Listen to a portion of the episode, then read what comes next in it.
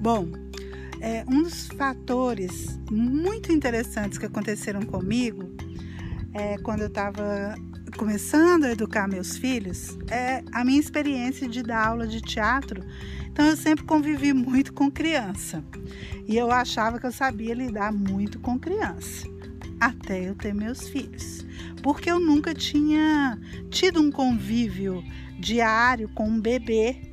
Então quando nasceu aquela coisinha pequenininha e, e, e eu era responsável por ele, né, por aquele ser eu desesperei, gente. Eu desesperei porque é uma responsabilidade muito grande que a gente sente. É uma, uma responsabilidade de vida e morte, a maior responsabilidade que a gente tem.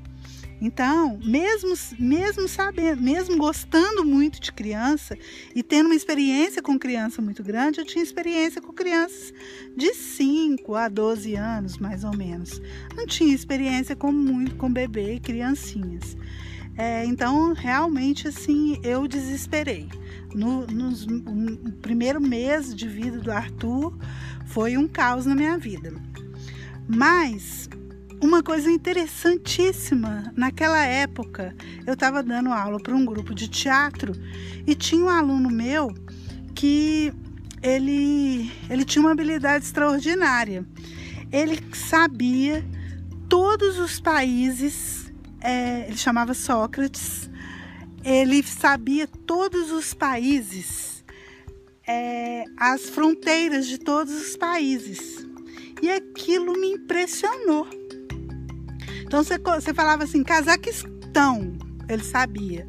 É, Rússia, ele sabia. Eu nem sei muito te falar do Brasil, quais são os países todos da fronteira do Brasil de cor. Achei aquela habilidade dele extraordinária. Conversando com ele, ele me contou que a mãe dele era uma psicóloga e fez uma experiência quando ele era bebê. Ela colocava o mapa mundi no chão e ia mostrando para ele, explicando.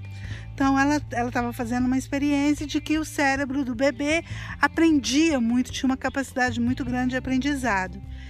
E vendo aquilo, eu achei interessante, eu aprendi isso. Meus filhos ainda não tinham nascido. E quando eles nasceram, eu fiquei com aquilo gravado. Quer dizer, é, a gente não tem que não tem idade certa para ensinar algumas coisas. E quanto mais coisas a gente ensina quando eles são pequenininhos, mais possibilidade tem desse cérebro absorver. E aí, a partir dessa ideia, quando Arthur tinha oito meses de idade, é, eu dava papel, é, caneta, eu dava caneta e lápis para ele e botava ele na cadeirinha, sentado desenhando. Nessa época, normalmente os pais não, não dão lápis e caneta, porque tem medo, né? A criança pode furar o olho, pode riscar a parede. E eu digo, todas as paredes da minha casa foram riscadas, é, todos os sofás foram riscados. É, eu tive uma, eu, eu me lembro que uma outra experiência foi de que eu aprendi, depois vou contar isso no outro post, que casa de criança tem que ser bagunçada mesmo. É, e aí, os, e com a Clara, eu lembro que com o Arthur eu fiz isso e a Clara, eu brincava muito com ela de música, de dançar, de palavras, de jogos, de teatro, de expressão. E então cada um dos dois é, desenvolveu alguns talentos que eu considero que são bem interessantes e que é, é, são um pouco a linha do que eu acredito em termos de desenvolver talentos. É isto.